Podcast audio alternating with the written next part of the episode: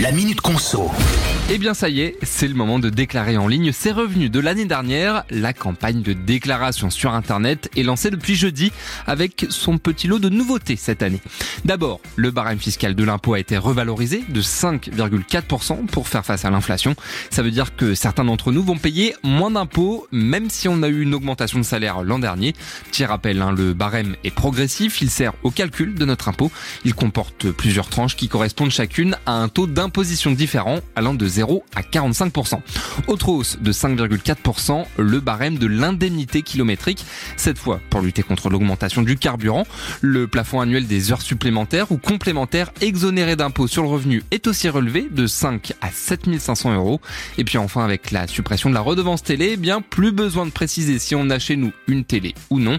Vous avez le temps hein, d'aller sur impôts.gouv.fr puisqu'en fonction de l'endroit où vous habitez, vous pouvez déclarer vos impôts jusqu'au 25 mai 1er juin ou encore 8 juin prochain.